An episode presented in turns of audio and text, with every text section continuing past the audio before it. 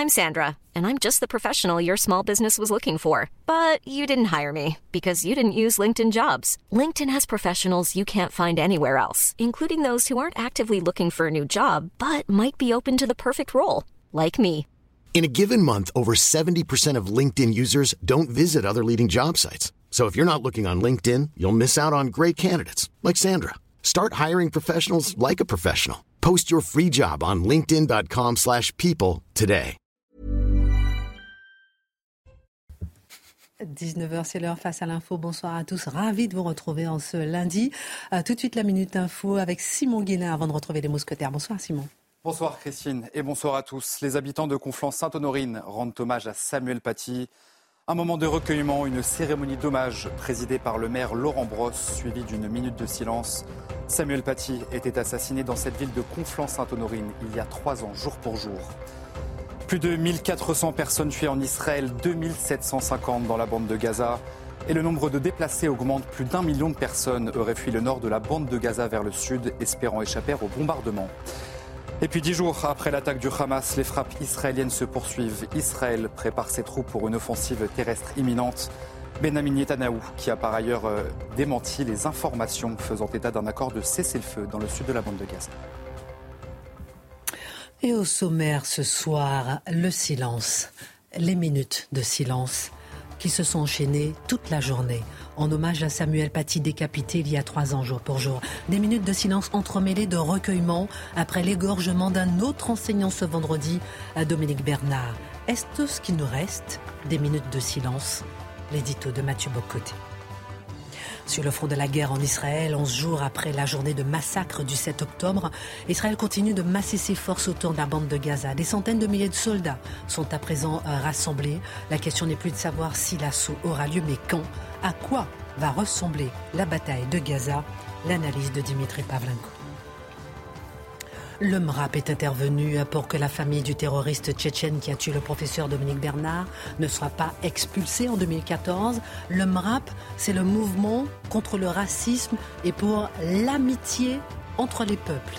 Comment nos libertés se retournent-elles contre nous? Comment les plus nobles sentiments et les meilleures intentions deviennent toxiques? Et en arrivent même à servir l'horreur Le regard de Marc Menon. Mohamed Mogouchov, terroriste tchétchène qui a tué Dominique Bernard, que faisait-il en France?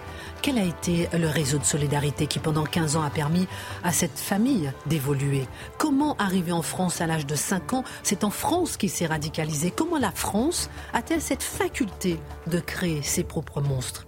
Le décryptage de Charlotte Dornelas. Et puis Karim Benzema est né à Lyon, il a grandi en France, il a évolué à l'Olympique lyonnais. Il est devenu un grand champion de football. Après avoir reçu le Ballon d'Or l'an dernier, il vit aujourd'hui en Arabie Saoudite. Il fait partie des sportifs qui se sont manifestés.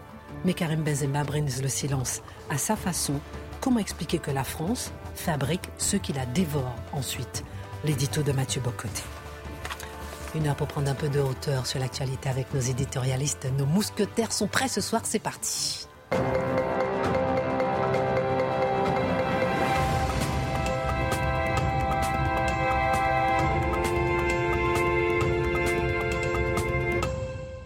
Bonsoir à tous, j'espère que vous allez bien, vous avez passé un bon week-end. Absolument. Bien, c'est avec euh, Mathieu Bocoté, tout va toujours bien et il le faut pour parler euh, d'informations euh, plutôt lourdes. La minute de silence en hommage à, à, Dominique Bernard a été perturbée par une alerte à la bombe aujourd'hui, Mathieu Bocoté. Vendredi, le professeur de français a été égorgé dans un lycée d'Arras par un terroriste islamiste appartenant à une famille qui aurait dû être expulsée en 2014. Scène qui se répète trois ans jour pour jour après la décapitation de Samuel Paty. Des minutes de silence, à quoi elles servent? Est-ce que c'est tout ce qui nous reste? Et est-ce qu'il faut s'étonner de ce qui se passe aujourd'hui? Alors, la première question que vous posez, les minutes de silence, à quoi servent-elles? Vous savez, dans une société intégralement déritualisée, dans une société qui n'a plus vraiment de repères spirituels ou religieux, eh bien, nous avons besoin de rituels collectifs pour marquer le caractère solennel et sacré d'un moment. Euh, je dirais, les minutes de silence, c'est absolument essentiel. Le drame, c'est lorsqu'il ne reste plus rien d'autre que des minutes de silence ou des peluches, mais ça, c'est un peu passé de mode aujourd'hui. Nous, nous avons les minutes de silence mais nous n'avons rien d'autre en fait pour témoigner de notre horreur devant l'horreur. Cela dit, vous avez vous, très justement posé la question, est-ce qu'on pouvait s'attendre à quelque chose comme ça, euh, cet attentat de vendredi? Et je mets à peu près n'importe qui au défi de répondre, je suis absolument surpris, c'était inimaginable. Samuel Paty, c'était inimaginable. Parce qu'on a, on a franchi un cran dans l'horreur. Mais là, ce n'est pas inimaginable. Là, c'était, on se demandait à quel moment ça arriverait. On se demandait à quel moment l'effet, on pourrait dire, mimétique de, Samuel Paty à qui tuera le prochain professeur. Et ensuite, il y a un effet multiplicateur potentiellement. Eh bien, on se, on se demandait à quel moment ça arriverait. Eh le moment est arrivé lorsqu'il y a eu, est-ce que la, réponse est immédiate, l'appel lancé par le fondateur du Hamas à la journée de colère mondiale des musulmans, dit-il, et comment cette colère s'est-elle exprimée chez ce Tchétchène qui n'aurait pas dû être en France? ça, va falloir le répéter longtemps, longtemps parce que la dimension politique de l'événement est là. Euh, parenthèse, rappelez-vous que dans l'histoire de Lola, quand on disait mais c'est une OQTF, elle n'aurait pas dû être en France, on nous disait c'est une information non pertinente. Rappelez-vous, il y a des figures importantes dans le, du pouvoir, du régime, qui ont dit que c'est une information non pertinente. Et que c'était de la récupération. Et évidemment. Et je suis curieux de savoir à quel moment. Exactement. Mais je suis curieux de savoir à quel moment on va nous dire que c'est une information non pertinente, le fait que la famille n'aurait pas dû être en France. Ensuite, ce qui est intéressant dans cette séquence, pour chercher à comprendre où nous en sommes rendus dans notre délire, c'est comment caractériser les événements. Et on regarde un peu à gauche, hein, euh, on pourrait dire une subtilité jésuitique dans l'art de la euh, caractérisation des événements. On a eu par exemple des figures de la France insoumise qui ont dit l'horreur frappe à nouveau en France.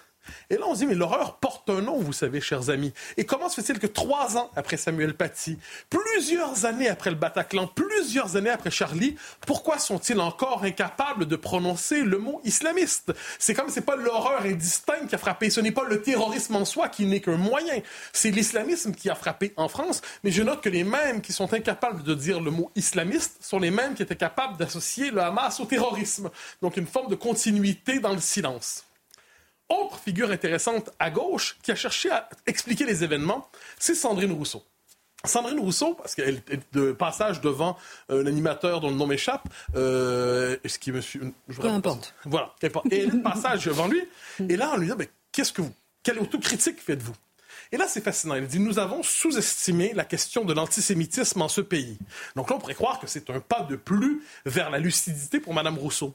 Mais pas du tout. Elle se corrige tout de suite en disant, on est conscient qu'il y a plusieurs systèmes discriminatoires, le racisme, le sexisme, euh, toutes les phobies qu'on peut imaginer. On a oublié que l'antisémitisme était un système un système euh, discriminatoire structurel en France, et parce qu'on ne l'a pas nommé, on ne l'a pas combattu, eh bien, on n'est pas capable de faire d'empêcher ces effets. Et là, la question lui est reposée par le journaliste qui dit bon, vous parlez d'un antisémitisme qui est moins euh, d'extrême droite cette fois que qu'islamiste. Il faut quand même le, nommer. Elle dit non, non, non, c'est plus large que ça.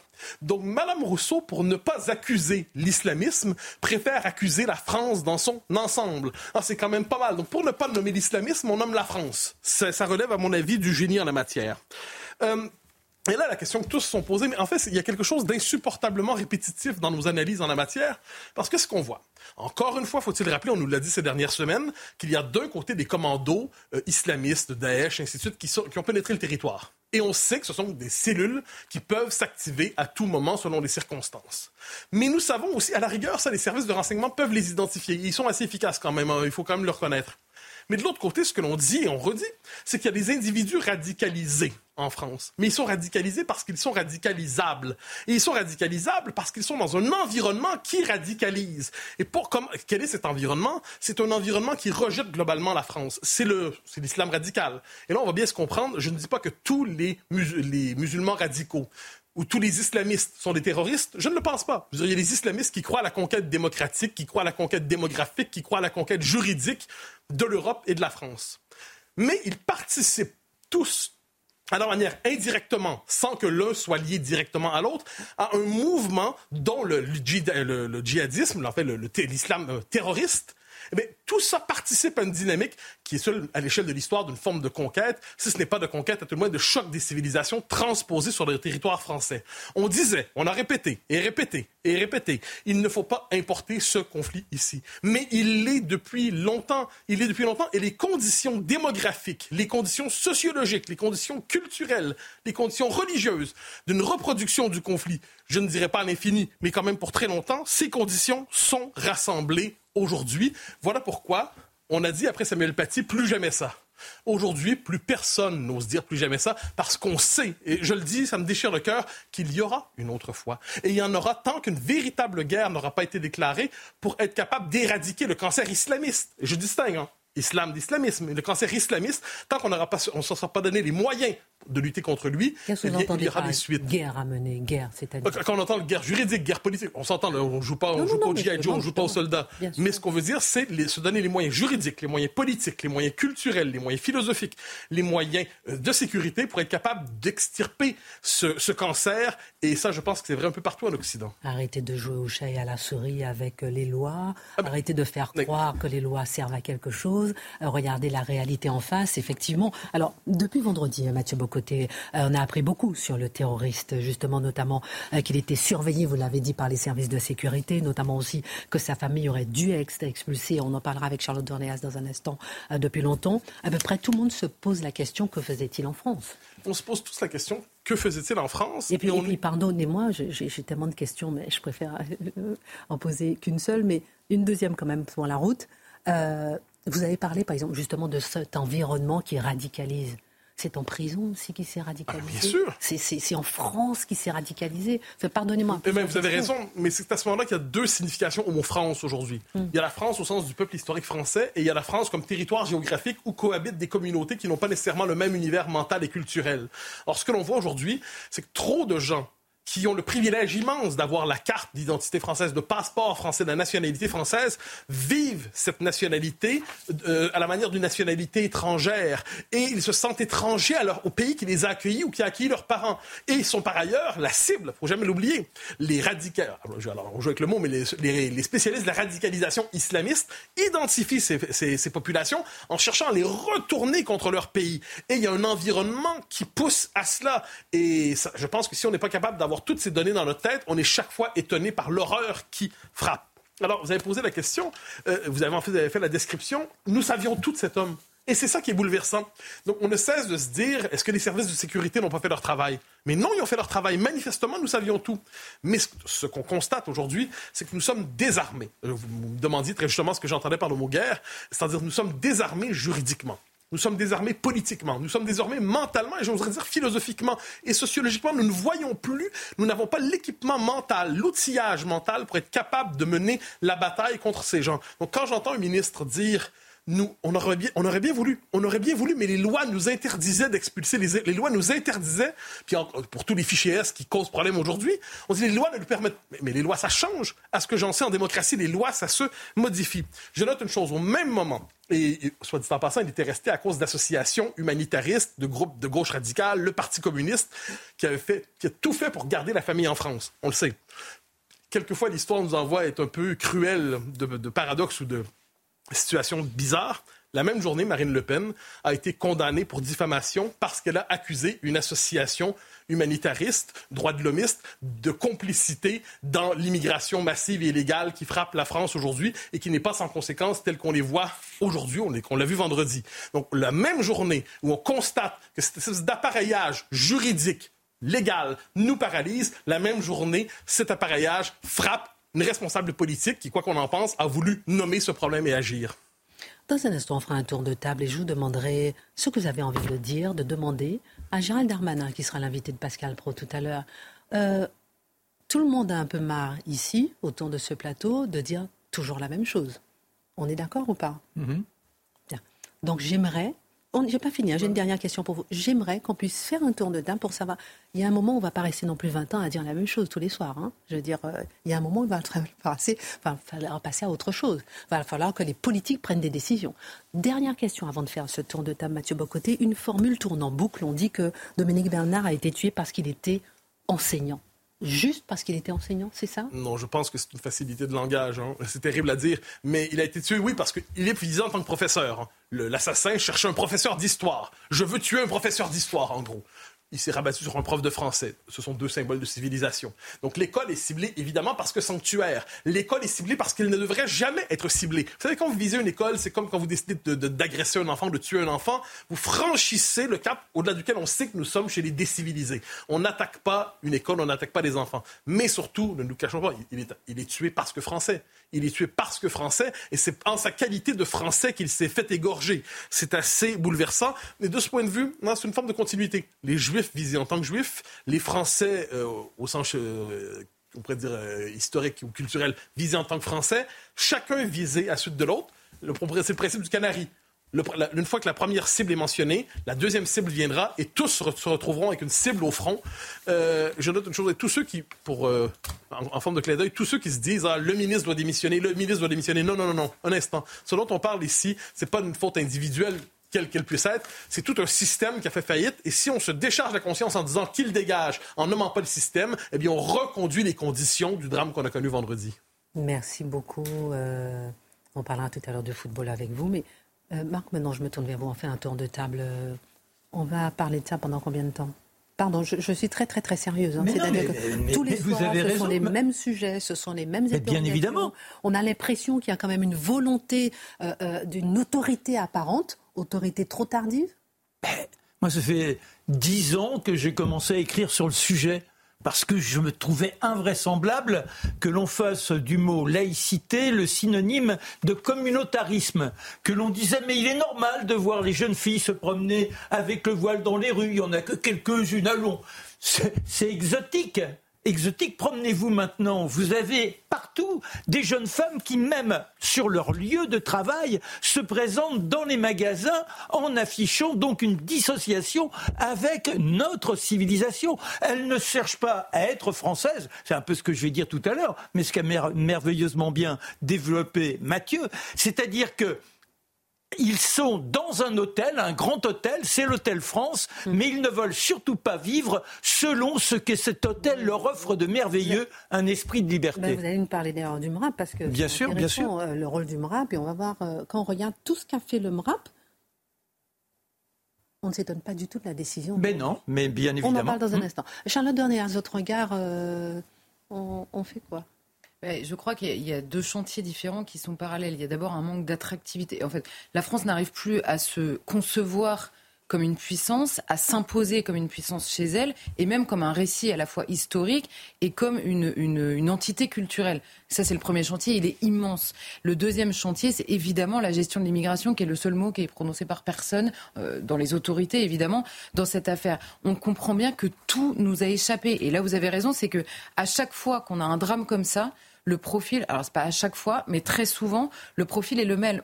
est le même. Je suis d'accord, c'est pas une personne qui euh, a fauté, on va dire, euh, individuellement. C'est un système qui est absolument défaillant et qui et nous n'avons plus la maîtrise de rien, ni qui rentre ni qui sort. En effet, il est surveillé, il est identifié, il est surveillé. La, veille, on le voit, mais on, ne peut rien faire de plus. Et tous les ministres ont défilé ce week-end pour dire on peut rien faire de plus. Si, bien sûr, changer tout ça, mais alors à la virgule près. C'est là, aussi, c'est un chantier considérable. Et on va s'arrêter dans un instant avec vous vraiment sur le détail de ce que faisait ce terroriste en France, hébergé, accueilli, biberonné par la France. Et en négatif, on verra ce qu'on pourrait changer. Depuis l'âge de 5 ans, et on verra ce qu'on pourrait changer. Dimitri, ensuite Mathieu. Bah, écoutez, moi je crois que sur l'immigration, parce qu'en en fait, on a tous fait le lien qu'il y avait entre euh, ce qui s'est passé en, Israël et le risque terroriste. On a vu que le risque terroriste s'est produit moins d'une semaine euh, après. Et le lien qui se fait entre terrorisme et immigration. Ça n'est pas bien sûr toute l'immigration.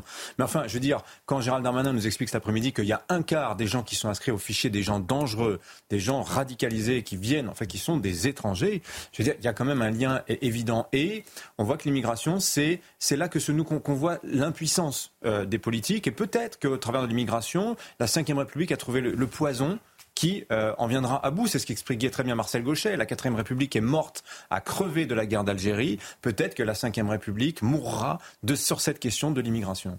Mathieu Boncoté. J'allais prendre justement le relais sur ça. Gauchet, dans son excellent livre sur le malaise français, dit un pays peut, un régime peut se décomposer s'il est impuissant devant un problème historique. Or, aujourd'hui, le problème est double. C'est à la fois la maîtrise de l'immigration, qui est absolument essentiel. Tous ceux qui disent le contraire sont soit des menteurs, soit des aveugles, ou, ou alors des fraudeurs. Et de l'autre côté, c'est le fait que cette immigration, puisqu'elle est là depuis 40 ans, il y a des enclaves islamistes qui existent dans ce pays aujourd'hui. Donc, une tâche historique immense qui est celle de démanteler. Et je reviens politiquement, juridiquement, ces enclaves. Ça veut dire une chose, le général de Gaulle était capable, en 58 et la suite, de changer de régime pour redonner du pouvoir à la France. Et bien, de ce point de vue, le changement de régime à l'intérieur de la cinquième, on appelle ça un retour aux origines de la cinquième, c'est maintenant. Il faut redonner du pouvoir politique et arracher le pouvoir aux juges qui nous condamnent à l'impuissance collective. Ce week-end, j'ai rencontré un musulman qui m'a dit euh, c'est la faillite de la démocratie chez vous. Parce que justement, tellement de liberté. Je peux vous dire que dans mon pays, personne n'aurait osé faire un truc pareil. C'est une erreur. Personne. C'est pas la démocratie le problème, euh, Christine. Si, si, si, c'est la démocratie, Oui, ce oui, sont nos oui, libertés, bien Non, sûr. c'est C'est c'est pas la démocratie. c'est La volonté politique. Et le- le- la Non, mais il, il joue avec l'état de droit. Il joue avec l'état de droit, Mais alors, donc avec la c'est démocratie. C'est un régime autoritaire, forcément. Là, c'est Ah, là que je suis et pas c'est- d'accord. Et c'est là où c'est une question, et c'est là où c'est la limite, bien sûr. Mais ça Mais explique la tentation que beaucoup mais- de Français mais ont plus- en se disant la démocratie aujourd'hui marche pas. plus il y a l'ouverture de la démocratie et, et l'ouverture sur les libertés et le droit de chacun, et moins il y a de liberté justement pour ceux qui respectent le droit. Non, mais c'est parce que euh, la démocratie est dévoyée. Au départ, la démocratie, c'est un principe philosophique, mais c'est comme le mot liberté. Le mot liberté, c'est pas chacun fait ce qu'il veut. On est dans une façon d'envisager l'existence de, de, de, de- de manière euh, exaltante pour l'individu, mais il faut donc apprendre le, le- libre arbitre, apprendre à être formé pour être capable de vivre la démocratie. Et les politiques sont tous des fossoyeurs. Alors, en, en une seconde et demie, pour reprendre votre, votre question, je dirais qu'il nous faut aujourd'hui beaucoup plus de démocratie et beaucoup moins de pseudo-état de droit. La démocratie, c'est le pouvoir du peuple sur lui-même. Aujourd'hui, le peuple est désarmé, ses élites sont désarmées, et l'état de droit, euh, le pseudo-état de droit, a pris le pouvoir. En ces matières, plus de démocratie, moins de gouvernement des juges, et je crois que tous applaudiront. Pardon, je m'emporte, pardon. Vous vous emportez pas et joue avec nos règles. Dimitri, euh, jeudi dernier, à votre place, il y avait Guillaume Bigot. Je lui ai posé la question est-ce que on doit avoir peur de cet appel du Hamas, justement, euh, en France? Il a répondu en oui. On va justement partir en Israël pour voir un petit peu ce qui se passe. On a vu ce qui s'est passé donc avec Dominique Bernard. On va aller en Israël pour voir un peu ce qui se passe. Maintenant, on sait qu'il y aura justement une bataille, la bataille de Gaza. Tout le monde se prépare. On a vu le cessez-le-feu. Il y a un cessez-le-feu, il n'y a pas de cessez-le-feu. On ne sait pas où on en est. Où en sommes-nous euh, ce soir? Bah, on a des centaines de milliers de soldats israéliens qui sont en train d'être massés comme ça autour de, de la bande de, de- de- de Gaza.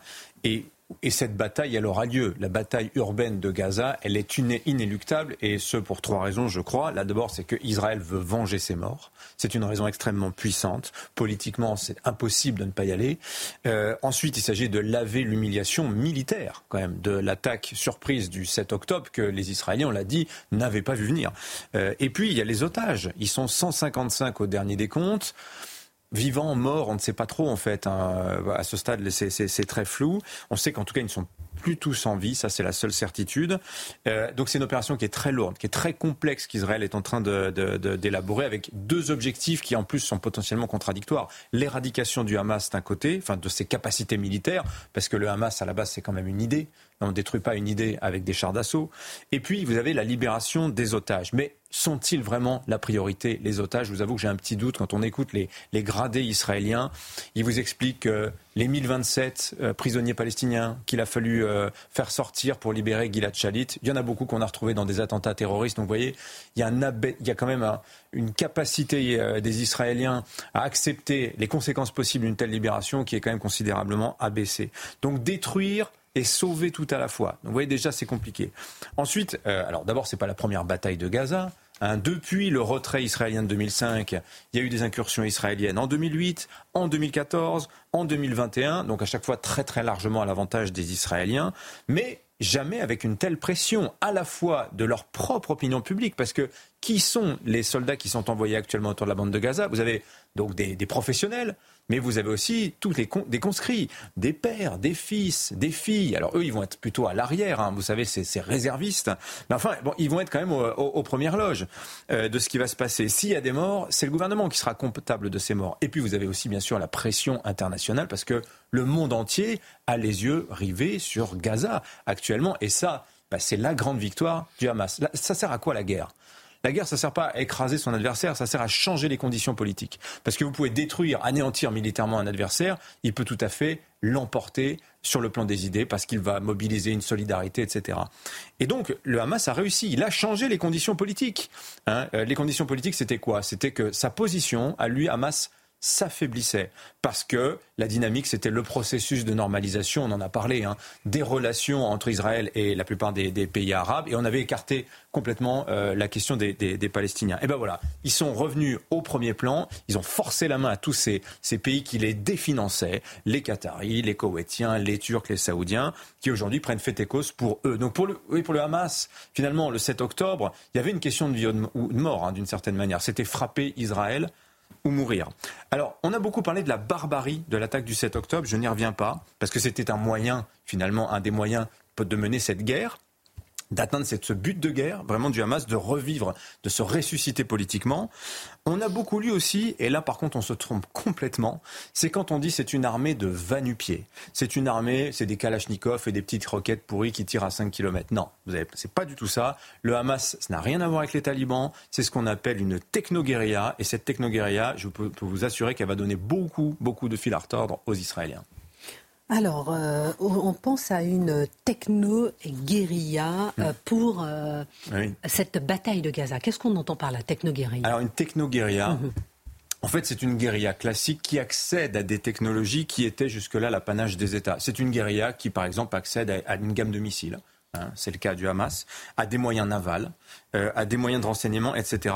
Ce qui va lui donner tout de suite une force et une puissance de feu largement supérieure à ce qu'elle avait à un niveau pratiquement aux capacités euh, d'un État, toute proportion euh, gardée. Donc, c'est-à-dire que d'un coup, la guérilla, elle peut voir au-delà de, raids, d'actions de sabotage, etc. Elle peut entreprendre des choses beaucoup plus complexes, des opérations interarmées, plusieurs dimensions à votre action. Et pour le Hamas, ce virage de professionnalisation et d'élaboration, bah, il intervient en fait il y a une vingtaine d'années, au moment de la deuxième intifada, et la suite dans un instant. Passionnant, on va en parler effectivement pour voir à quoi pourrait ressembler justement euh, cette bataille de Gaza et vous hmm. avez des informations très intéressantes à nous donner. On marque une pause dans un instant, le MRAP. Quel a été euh, son rôle précisément? Est-ce qu'il est là, euh, justement supposé mouvement contre le racisme et pour l'amitié entre les peuples? On va s'arrêter là, on marque une pause, je digère. Euh, Dimitri Pavlenko, on plonge dans la guerre en Israël. On est là aux portes de la bataille de Gaza et on se demandait qu'est-ce qu'une techno-guérilla concrètement? À quoi ça pourrait ressembler? Ben, Techno-guérilla, c'est ce qu'est devenu le Hamas. Le, la techno-guérilla, si vous voulez, c'est une guérilla qui a acquis une capacité comme ça d'absorption des technologies, d'adaptation des technologies, de détournement aussi des technologies. On a eu l'exemple fabuleux des roquettes Kassam. Hein. Vous avez vu où c'est de l'artisanat poussé à la perfection, où on détourne des matériaux de construction, en l'occurrence ces fameux euh, euh, tuyaux de conduite d'eau potable payés par l'Union européenne et qu'on transforme en fuselage de missiles. Vous avez plein d'autres exemples comme ça. Vous avez plein d'autres exemples comme ça du, béton armé, on retire les, treillages euh, métalliques et on en fait des blindages, etc. Ce genre de choses, vous voyez. Et, cette capacité à progresser, les roquettes Kassam, euh, du Hamas sont passées d'une portée de 5 km seulement en 2004, c'est-à-dire que 5 km depuis Gaza, vous ne touchez même pas une ville comme Sderot, à plus près de 200 km. Vous atteignez les, faubourgs de Jérusalem ou de Tel Aviv. Vous voyez, ça change complètement les choses.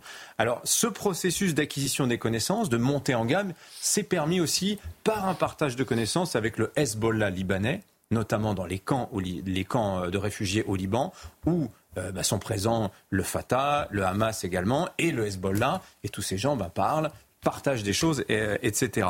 Et euh, chose qui est, on, sait aussi que le Hamas euh, a, cherché à acquérir, des systèmes radars chinois de guidage missile. Il y a toute une contrebande qui vient d'Iran, qui passe par le Soudan et que cherche à démanteler Israël. On a vu aussi l'ébauche d'une stratégie aérienne, par exemple avec ces pilonnages de roquettes. C'est une stratégie aérienne terrestre certes, mais quand même, et même euh, naval, avec des tentatives de, débarquement côtier hein, lors de l'attaque du 7 octobre, alors qu'elle a été neutralisée euh, par, euh, par Israël. Hmm. Voilà. Donc il y, a toutes ces capacités d'alourdissement de l'armement, si vous voulez, et, mais, aussi des capacités de combat nouvelles. La surprise stratégique, il y a dix jours, elle vient d'où? Elle vient du fait qu'Israël ne croyait pas le Hamas capable de se projeter comme ça massivement hors de l'enclave de Gaza. Or, comment est-ce qu'il procède? Notamment, vous vous rappelez, les parapentes motorisés. Alors ça, c'est une unité qui a été fondée par le Hamas en 2014. Ça fait dix ans que ça existe, hein. mais ça n'avait jamais été utilisé. À quoi ça peut donc bien servir? Eh bien, on a vu à quoi ça pouvait servir. Une capacité de franchissement. Hein, très clairement. Et puis, euh, des unités de plongeurs de combat. Le Hamas a des plongeurs de combat. Et ces plongeurs, en 2020, par exemple, ils sont allés récupérer les munitions à bord d'une épave d'un navire britannique qui est au large de Gaza depuis 1917. Il a été coulé à cette époque-là. Il y avait des obus qui traînaient aux alentours de l'épave. Les, plongeurs du Hamas les ont remontés à la surface, espérant récupérer la poudre et les explosifs. Bon, manque de peau pour eux. Euh, tout était pourri, fait, par le temps. Mais c'est vous dire vous voyez, la, montée en gamme et l'accès à des capacités tout à fait euh, nouvelles. Alors, la techno-guérilla, donc c'est ça, mais c'est aussi tous les avantages d'une guérilla classique. Et c'est quoi les avantages d'une guérilla par rapport à une armée conventionnelle? Bah, C'est qu'elle a le temps pour elle. Elle sait durer face à des armées occidentales qui restent bloquées sur euh, l'idéal de l'offensive éclair, l'offensive décisive, la guerre courte et rapide. On l'a vu en Afghanistan. Hein. Eh ben, on l'a vu en Afghanistan, mais pensez à la Russie de Vladimir Poutine qui mm. tente de prendre Kiev en 48 heures. Vous voyez? Hein, c'est ça aussi. Les Ukrainiens, comment repoussent-ils? Eh ben, avec des techniques aussi de techno-guérilla. Parce que parfois, les armées conventionnelles mêlent aussi des techniques de techno-guérilla. Pensez à ces Ukrainiens qui se déplacent en quad avec des manpads, vous savez, des missiles euh, portatifs pour détruire des hélicoptères russes. C'est aussi de la techno-guérilla imbriquée à des armées conventionnelles. Voilà. Et puis, la, la guérilla, il faut dire aussi qu'elle lutte toujours pour une raison vitale. Une raison vitale. Sa vie est en jeu. Donc, quand elle mobilise, c'est assez facilement dans la population et elle peut perdre beaucoup de troupes sans affaiblir la cause. Autrement dit, le Hamas, il a les commandos suicides, euh, sans toutes les contraintes de politique intérieure euh, d'Israël, sans parler de la bataille de l'information. Qui construit aujourd'hui le récit le plus mobilisateur dans le monde en ce moment? Est-ce que c'est Israël ou bien est-ce que c'est le Hamas? À qui est-ce qu'on fait des leçons de retenue? Est-ce qu'on fait des leçons de respect de droit de la guerre? Est-ce que c'est à Israël ou est-ce que c'est au Hamas? La réponse est dans la question. Hein. On avait bien compris. Hmm. À quoi, euh, Dimitri, euh, va ressembler donc justement la hmm. bataille de Gaza? Écoutez, ça va être très difficile. vous hmm. savez, les militaires de Tsahal, ils ont une expression. Quand euh, le Hamas tire beaucoup de roquettes, les Israéliens disent ils sont en train de on, on tond le gazon. Sous-entendu, allez-y, vous pouvez tirer, c'est la routine, on a l'habitude. Le dôme de fer va intercepter 90% de ces roquettes. Vous videz votre stock et ça nous arrange. Vous voyez, cet aspect un peu on contrôle, on gère. Voilà, depuis le 7 octobre, ils sont beaucoup moins hmm confiants, les Israéliens. Et là, on parle d'un assaut, aéroterrestre, c'est-à-dire par le sol, avec un appui aérien, dans un environnement Gaza qui est hyper urbain. C'est densité de population et de bâtiments parmi les plus élevés au monde. Et la guerre urbaine, on a, vu ce que ça donne en Ukraine. Encore une fois, je reprends l'exemple. C'est extrêmement coûteux pour l'attaquant. La défensive a toujours la supériorité dans ce genre euh, d'environnement. Il faut progresser bâtiment par bâtiment. En plus, on sait que euh, le Hamas circule beaucoup dans ces, souterrains qu'on appelle le métro euh, de Gaza. Alors pour l'anecdote, en 2021, je vais finir là-dessus, Israël avait eu recours à une ruse informationnelle. Ils avaient dit on va lancer une attaque, euh, on lance une attaque en ce moment même sur Gaza. Prends le bas de combat dans les rangs du Hamas, on sort le matériel par les fameux tunnels et en fait la ruse c'était qu'il y avait des drones israéliens au-dessus de Gaza pour repérer les endroits d'où sortaient les combattants. Et c'est ce qu'on a détruit, c'est ce qu'Israël a détruit à l'époque, les entrées qu'ils avaient pu repérer de ce fameux métro. C'est pas dit que ça fonctionne euh, deux fois de suite, cette opération-là. Alors on dit qu'en contre-guérilla, il faut aligner 10 soldats contre un guerriero. Donc ça vous donne une idée à peu près des proportions. Là, vous avez Tzahal, c'est 170 000 soldats, 450 000 réservistes. Ils ne sont pas tous, bien sûr, autour de la bande de Gaza face à 20 000 combattants du Hamas. Mais il n'est pas sûr, hein, à la lumière de ce que je vous disais, que les plus nombreux aient forcément l'avantage euh, dans cette future bataille de Gaza qui va sûrement durer un petit moment. Merci beaucoup à Dimitri pour toutes ces précisions et euh, très intéressantes sur ce qui se passe euh, sur le front israélo-palestinien. une question flotte ce soir dans toute cette émission, c'est comment la France peut-elle même créer ses propres monstres? On en parlera tout à l'heure avec euh, Karim Benzema, qui a craché sur la France, si on peut se permettre l'expression, euh, clairement avec euh, sa prise de position sur le conflit israélo-palestinien. On se posera la question avec vous, Charlotte, sur comment cette famille et celui qui a tué Dominique Bernard été nourri, biberonné, on le disait, par la France, logé, nourri, blanchi par la France, pour pouvoir ensuite tuer un enseignant français. Et parmi ceux qui ont aidé euh, justement ce terroriste, le MRAP, j'aimerais comprendre comment le MRAP a pu en arriver là. Et je disais encore une fois, le MRAP, c'est quand même le mouvement contre le racisme et pour l'amitié entre les peuples. C'est une association française non gouvernementale créée en 1949. Mais ça commence en 1942 avec le mouvement national contre le racisme ce sont les résistants communistes en particulier. Ils vont s'associer à l'Union des Juifs pour la résistance et l'antisémitisme. Et que font-ils? Eh bien, ils essaient de protéger les enfants juifs qui sont menacés de déportation. Ils font en sorte que les possibilités d'évasion soient réalisées pour ceux qui, là aussi, sont menacés de détention. Et il s'arrange pour fabriquer des faux papiers. Donc c'est d'une noblesse infinie. 1945-1946, là où les déportés qui miraculeusement ont échappé au pire reviennent, eh bien, il leur propose de s'occuper d'eux. Ces gens-là ont été pour la plupart spoliés. On leur a pris leur appartement, on leur a pris leur richesse. Eh bien, il faut en sorte de retrouver les biens qui sont les leurs et de leur permettre de les regagner. Vous avez aussi des gens qui sont généreux, c'est-à-dire qu'ils ont accueilli des petits-enfants juifs, mais ils sont tombés, je dirais, presque en pamoison, ils les aiment, ils ne veulent pas les rendre aux familles. Eh bien, ils agissent pour les rendre aux familles. C'est noble. Ah mais c'est plus que noble, c'est extraordinaire. Et puis en 1949, la date dont vous parlez, il y a une grande réunion sur la première internationale contre le racisme. Ça se passe au cirque d'hiver avec euh, les bouglions qu'on prêtait le cirque d'hiver. On est là forcément à développer les grandes idées. Et il va y avoir une scission avec la LICA, qui n'est pas encore la LICRA, qui est donc une association de juifs, et puis certains, parce que on voit qu'il y a des positions qui ne sont pas très claires. Après, le cheminement se hmm. fait en ayant toujours ce principe de générosité. Mais vous savez, le grand drame, c'est que à force de se vouloir noble, généreux, c'est Robespierre. Robespierre, il incarnait la pureté, il voulait que tout soit beau, il fallait qu'il n'y ait pas une seule personne qui se laisse corrompre. Et là, on est dans l'admiration de l'autre. L'autre a obligatoirement raison. Et puis quand on regarde notre histoire, on est coupable, on a été des colons, on s'est comporté de façon atroce vis-à-vis -vis de toutes ces populations. Et quand ils viennent aujourd'hui, ce sont des étrangers. Alors, on les sacralise.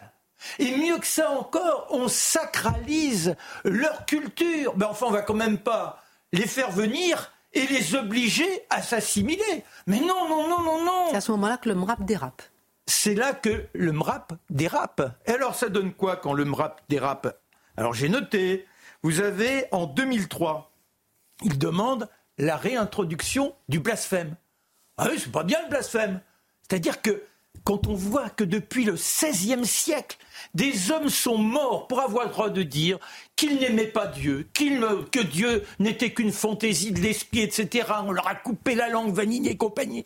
Eh bien, ces personnages qui nous ont permis de nous libérer d'un certain carcan, qui ont été des martyrs de la liberté, bien avant ceux qui les ont suivis, ceux-là, on oublie tout il faut réintroduire le blasphème. 2004, à Aubervilliers, il y a les filles Lévy, sont deux sœurs, à l'école.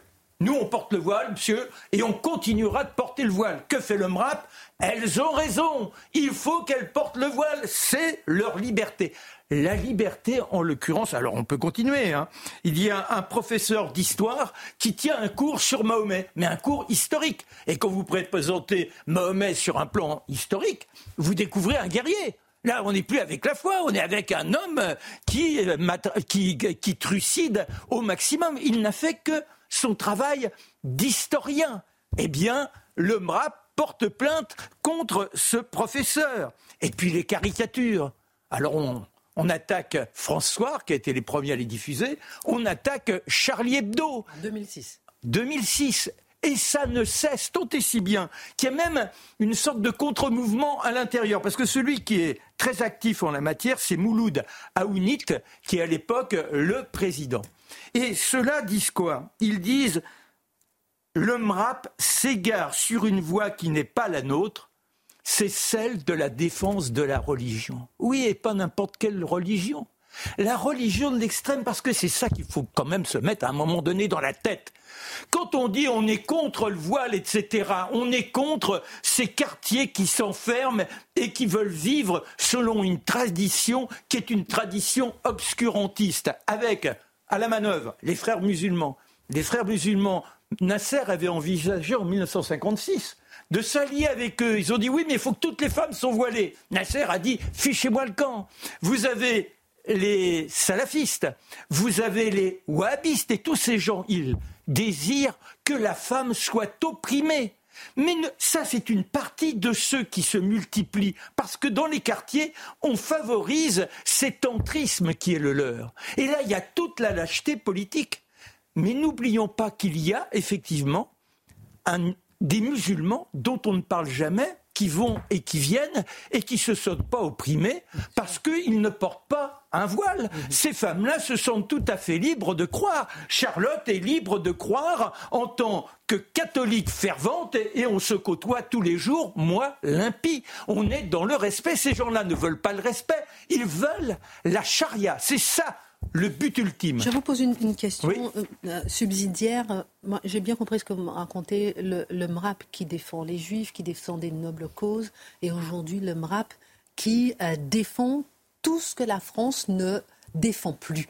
Comment on en est arrivé là? Eh bien, ils défendent l'obscurantisme parce que dans notre pays, à l'image de toute la France, à l'image de, de, de, ben, beaucoup d'associations. C'est ce que je vous ai dit. Il y a une contre la loi il y a une sorte de surenchère. Euh, déjà, la loi ne veut plus rien dire. La loi de 1905, pourquoi on l'a créée? Effectivement, c'était pour restreindre le pouvoir de l'Église. Le pape était contre cette loi de 1905. Il estimait que c'était inadmissible. Donc ça montre bien que oui, à un moment donné, les républicains se sont dressés pour qu'on ait une possibilité de faire germer un libre arbitre, que la religion existe, mais amoindrie. Et c'est ça que l'on voudrait. Or là, c'est tout le contraire. Donc ils prospèrent partout. Vous avez de plus en plus de femmes voilées dans les magasins, partout, parce que c'est soi-disant leur liberté. On oublie que la liberté, c'est l'égalité et la fraternité. Ce sont les trois ensemble. L'égalité, ça ne fait pas avec une discrimination volontaire et la fraternité encore moins. Mon Dimitri, est-ce que vous voyez quand même qu'on peut rester dans,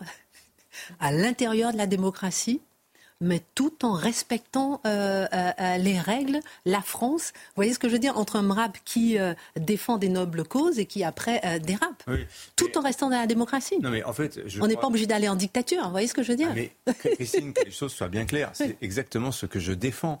Seulement aujourd'hui, si certains ont des tentations de régime autoritaire dans ce pays pas forcément mal intentionnés. C'est parce qu'ils se rendent bien compte que l'impuissance politique est en train euh, de, nous ronger. Et je crois que sur la loi de 1905, pour bien comprendre les choses, la loi de 1905, c'était pas une loi de séparation de l'Église et de l'État. C'était une loi d'imposition de comment dire de euh, oui c'est ça d'imposition de la religion par l'État. Or, au fil du temps, qu'a fait l'État? Il a sous-traité la gestion des religions. Et finalement, cette sous-traitance, aujourd'hui, il le paye parce qu'il n'a plus de prix sur elle. Marc, Et... dernier mot. Oui, dernier mot. C'est qu'on dit le sanctuaire.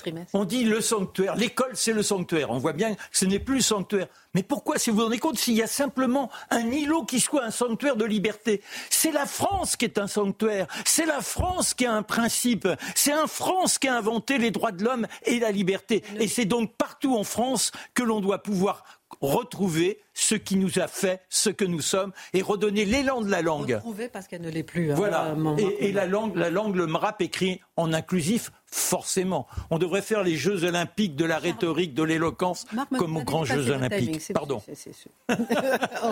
on, a, bien compris. Euh, Charlotte Dornelas, cet attentat de Dominique Bernard, je vais vous poser une seule question que l'on se pose, qu'on s'était posé avec Lola, qu'on s'était posé avec d'autres. Que faisait-il en France, ce terroriste? Bah, c'est vrai, vous avez raison de rappeler à la fois Lola, l'anniversaire, alors c'est un mot qu'on n'a pas très bien utilisé, mais c'était samedi. Absolument. Euh, le, Samuel Paty, ça fait trois ans aujourd'hui même. Et dans les deux cas, alors Lola, ça avait fait beaucoup de bruit parce qu'en effet, on avait été accusé de rappeler que cette femme n'aurait pas dû être en France.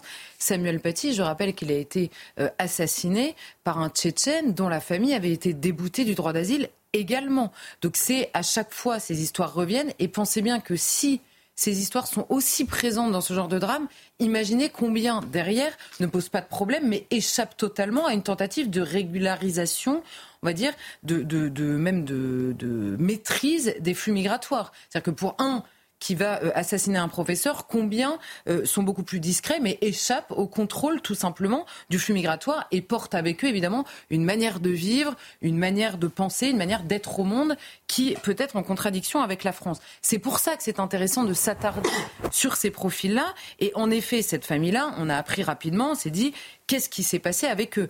Alors, il faut y aller par étapes pour comprendre que si il y a des choses à faire, quand Éric Dupont-Moretti, ministre de la Justice, en disant on peut pas tout prévoir, c'était imprévisible, alors peut-être pas le passage à l'acte vendredi euh, lui-même, en revanche, il y a d'autres choses qu'on peut prévoir, évidemment, par exemple la présence de cette famille.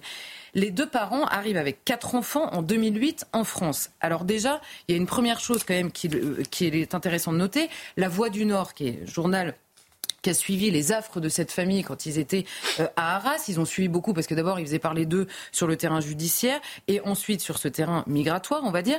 Et la Voix du Nord nous explique dans un de ses papiers anciens qu'ils ont quitté la Russie à l'époque en raison de leur engagement salafiste qui était malvenu en Russie.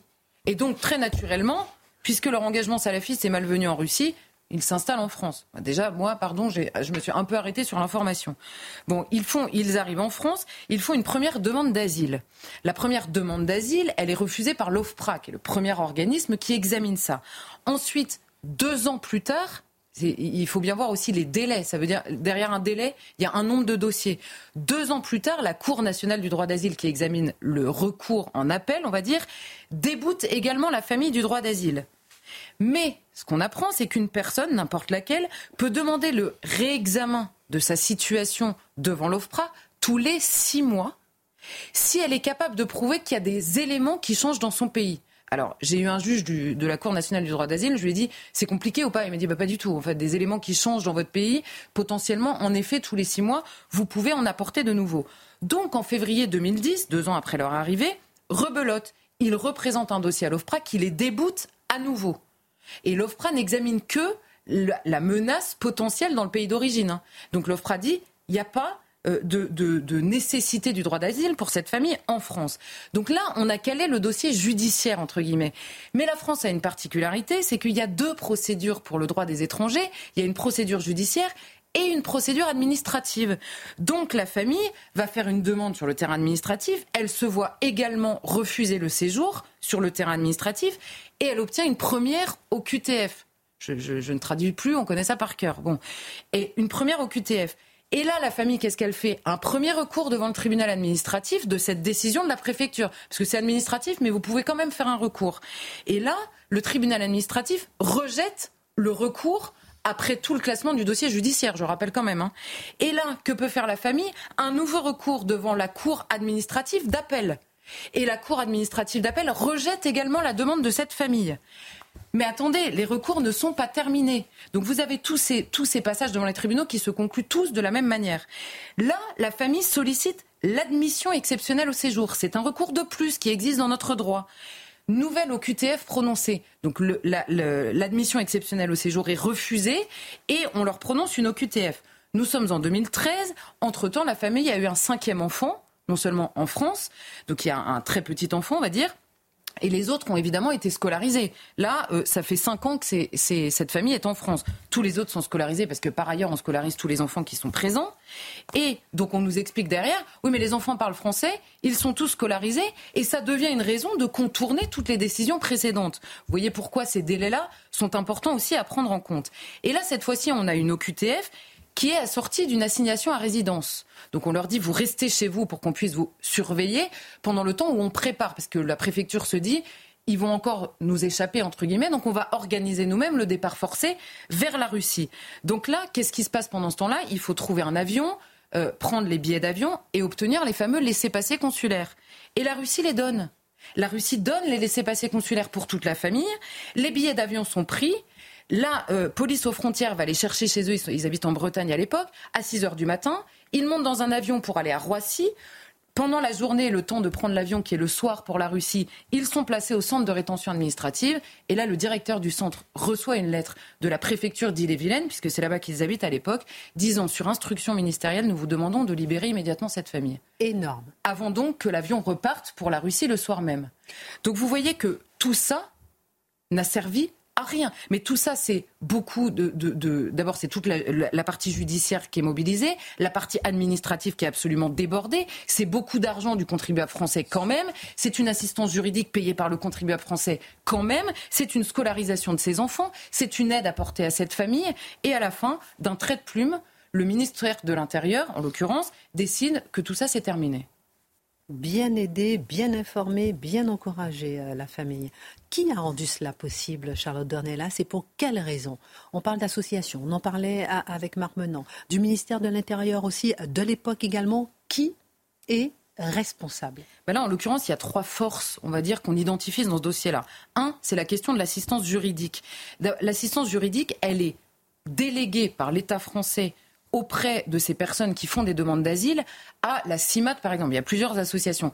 Donc la CIMAD est subventionnée et obtient une délégation de service public, euh, si on peut dire, notamment dans les centres de rétention administrative, pour porter assistance juridique à ces personnes qui font une demande d'asile pour les aider à faire ces recours-là. Donc vous voyez que l'accumulation des recours, c'est pas simplement ubuesque, ça prend énormément de temps et ensuite vous avez en effet une famille qui est installée en France et le fait qu'elle soit installée en France et que les enfants soient scolarisés devient une raison d'être régularisée. Donc vous voyez que le système là est extrêmement perverti par cette assistance juridique.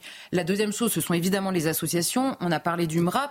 Il y a le Parti communiste local également qui s'est énormément investi dans, ce dossier-là et qui parlaient à l'époque dans leur communiqué, ils, soulignaient les moyens gaspillés pour saboter la vie d'une famille. On n'a pas beaucoup entendu le Parti communiste ce week-end nous expliquer ce qu'il pensait de ce qui s'était passé. On a le collectif de soutien aux personnes sans papier qui, à l'époque, organise un siège devant l'inspection académique de Rennes en parlant d'une nouvelle, affaire Leonarda, puisque nous sommes un an en 2014 après l'affaire Leonarda. Souvenez-vous, cette petite euh, Rome qui avait été renvoyée, expulsée dans son pays, et qu'avait-on dit à l'époque? Elle est scolarisée, c'est un scandale. Pourquoi?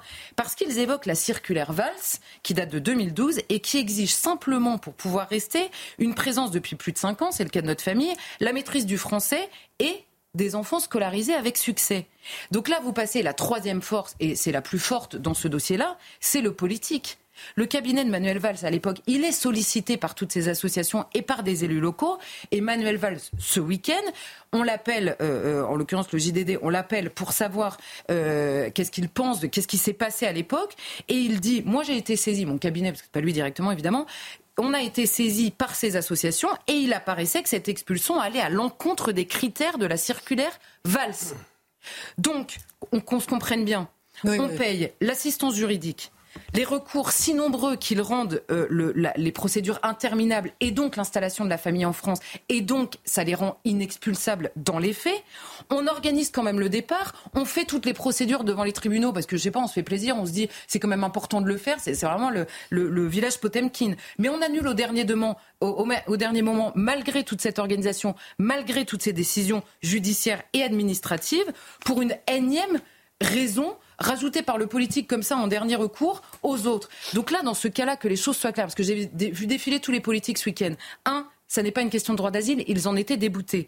Donc Emmanuel Macron et Édouard Philippe qui nous disent que les choses soient claires, on est très attachés au droit d'asile. Là, c'est pas le cas, ils étaient déboutés. Deuxième chose, c'est pas une question de laisser passer consulaire. Monsieur Cazeneuve, qui est parti à la télé ce week-end, nous dire mais vous savez, même s'ils sont dangereux, sans laisser passer consulaire, on peut pas y aller. Il y avait les laisser passer consulaires cette fois-ci. Et la troisième chose, c'est Gérald Darmanin qui nous dit je vais augmenter le nombre de places en centre de rétention administrative.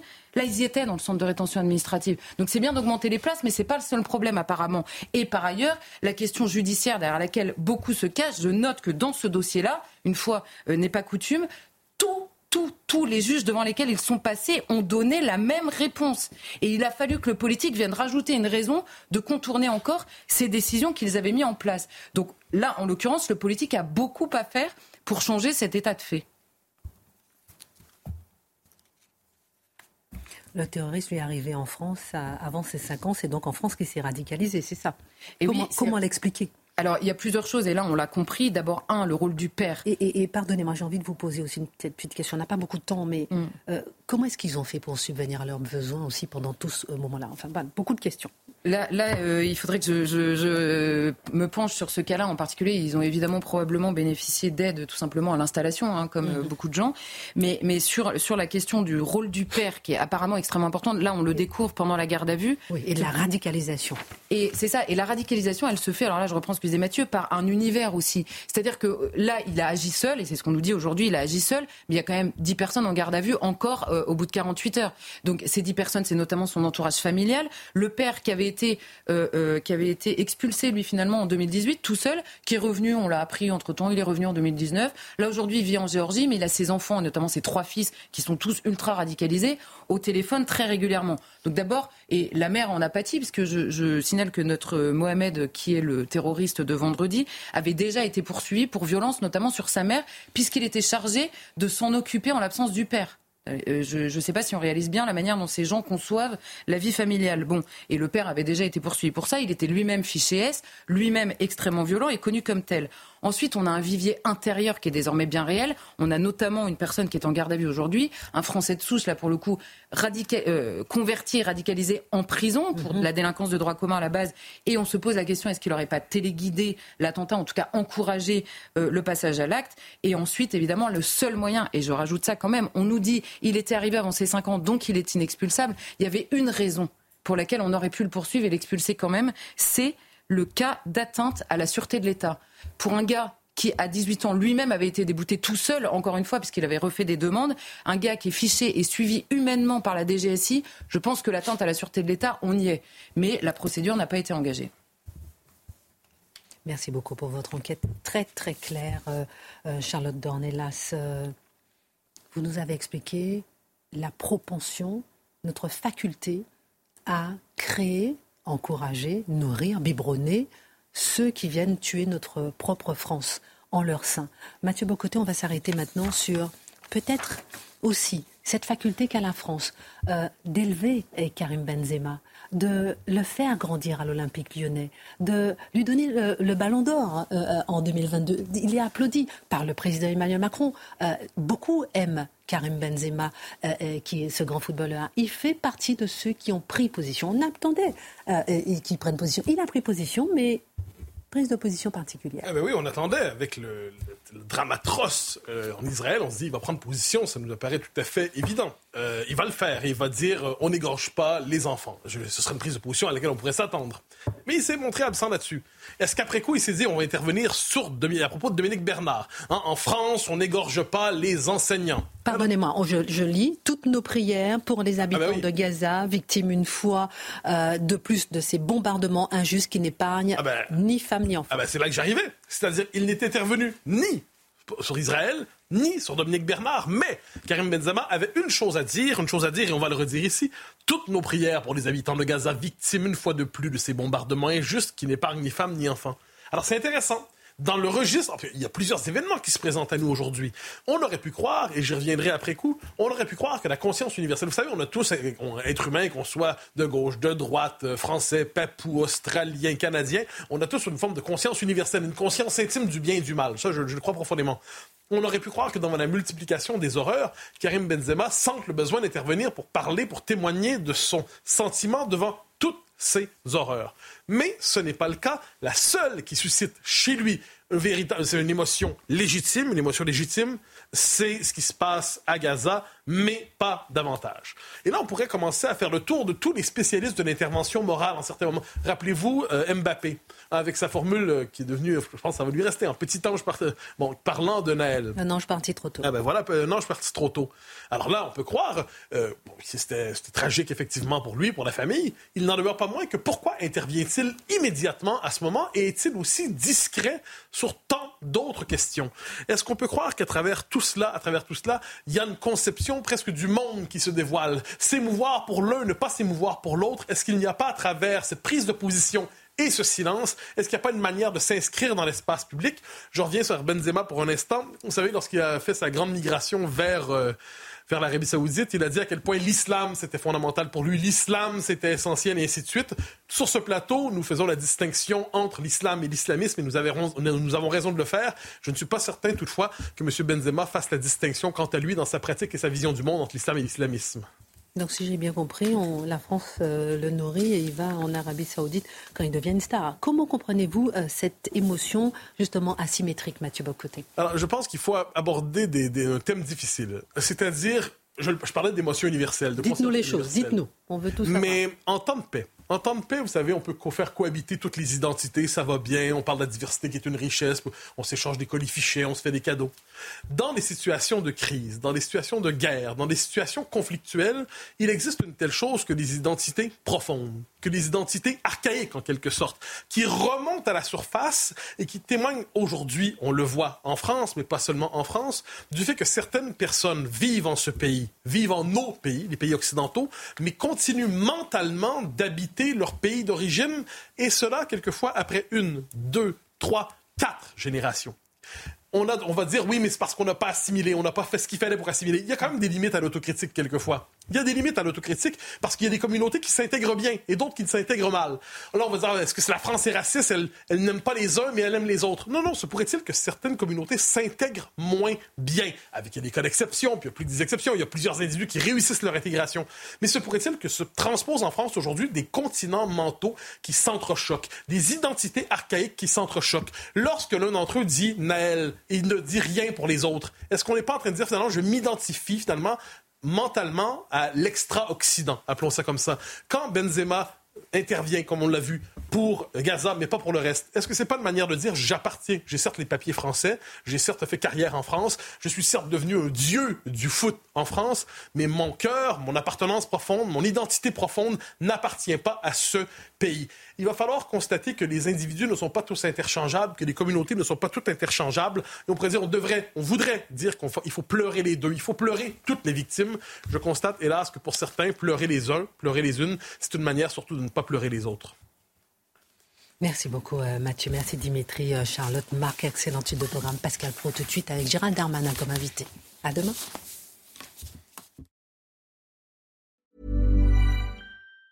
Planning for your next trip? Elevate your travel style with Quince. Quince has all the jet-setting essentials you'll want for your next getaway, like European linen, premium luggage options, buttery soft Italian leather bags, and so much more and it's all priced at 50 to 80% less than similar brands. Plus, Quince only works with factories that use safe and ethical manufacturing practices. Pack your bags with high-quality essentials you'll be wearing for vacations to come with Quince. Go to quince.com slash trip for free shipping and 365-day returns.